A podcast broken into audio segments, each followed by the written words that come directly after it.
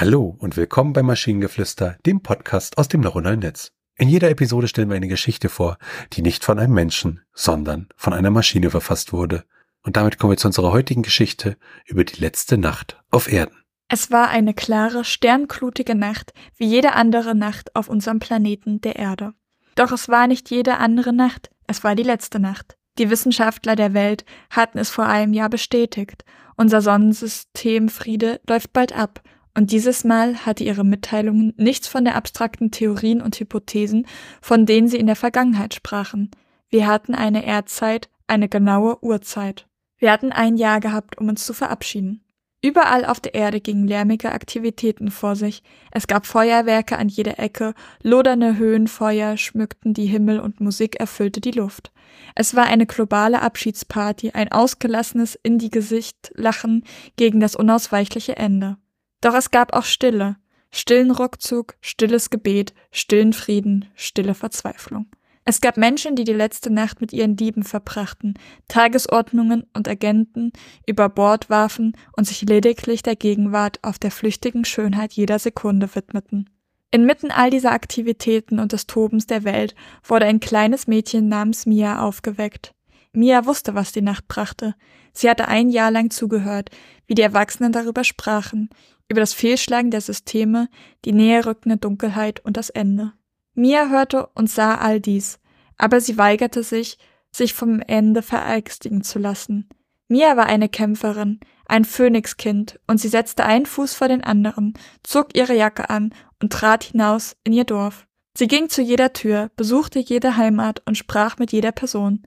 Sie fragte sie nach ihren Geschichten, deportierte sie ihre Ängste, küsste ihre Tränen weg und schenkte eine Prise ihres beherzten Feuers. Nachdem sie das letzte Haus besucht hatte, saß sie auf dem höchsten Hügel des Dorfes, ihr Herz pulsierte und ihre tausend unerzählten Geschichten und einen unbeängstigten Kampfeswillen.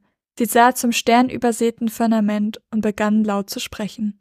Sie sprach vom Anfang, vom Wiegenlied der Menschheit, Sie erzählte farbige Geschichten von Königen und Bettlern, Kriegern und Träumen, Lieben und Verlust. Jedes Wort von ihr hüllte das Dorf in magische Echos und trocknete tränende Augen mit dem Balsam der Erinnerung. Als sie fertig war, herrschte atemlose Stille, und dann kam der Applaus. Donnernder Applaus, der die Dunkelheit zerschmetterte und ein Leuchtfeuer entzündete. Das war Mia, ein kleines Mädchen mit einer unglaublichen Kraft. Sie war bereit, sich der Dunkelheit zu stellen und den Erdenbürgern in der Schlacht ums Überleben zu führen. Sie war das Leuchtfeuer gegen das Vergessen. Und als die ersten Anzeichen des verdunkelten Himmels einsetzten, brach sich der Glaube, die Liebe und die innerste Menschlichkeit nachdrücklich ihre Bahn. Mia, umgeben von ihren Lieben, machte sich bereit für die letzte Herausforderung der Menschheit. Die letzte Nacht brach an, und wir, die Kinder der Erde, standen mutig im Augen des Sturms, bereit zu kämpfen, zu erinnern und zu erlieben. Ja, es war die letzte Nacht der Erde, aber sie war auch die letzte Nacht von Mias triumphalen Leuchtfeuers, die Nacht unserer unsterblichen Durchhaltevermögens und bemerkenswerten Überlebenswillen. Es war unsere letzte Nacht und wir lebten sie, als ob die morgige Sonne eisern darauf bestand, aufzugehen. Ich merke immer, wenn es Fantasy-Geschichten sind, wie meine äh, ja, Lust an der Geschichte schlagartig nach unten geht und es mich immer irgendwie furchtbar langweilt. Ähm, und ich möchte dazu sagen, das liegt dann wahrscheinlich wirklich am Genre, weil ich mit Fantasy einfach ja so gut wie nichts anfangen kann. Ich hätte halt nicht mal gesagt, dass es Fantasy ist. Also ich hätte das jetzt nicht in Fantasy einge eingearbeitet, einsortiert. Aber es war auch, es, es war auch unspektakulär, es war ein bisschen de eher deprimierend als irgendwas anderes und es hatte eins, zwei schöne Sätze, aber ansonsten. Es hatte Logiklücken, überall Logiklücken. Und wenn ihr Ideen oder Stichwörter habt für eine Geschichte aus der Maschine, zum Beispiel über Natalis, dann schreibt uns eure Ideen per E-Mail an info.t1h.net oder über das Kontaktformular auf der Webseite. Bis zur nächsten Episode von Maschinengeflüster. Bye bye. Tschüssi.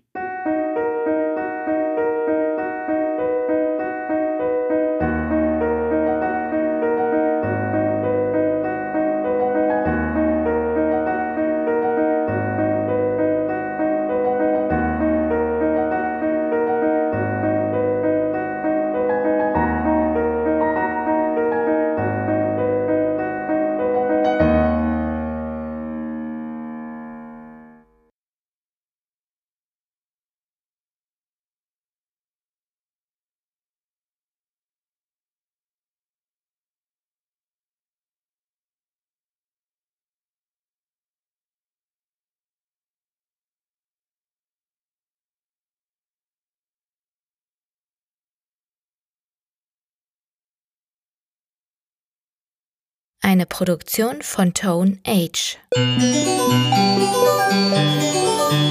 T1H.net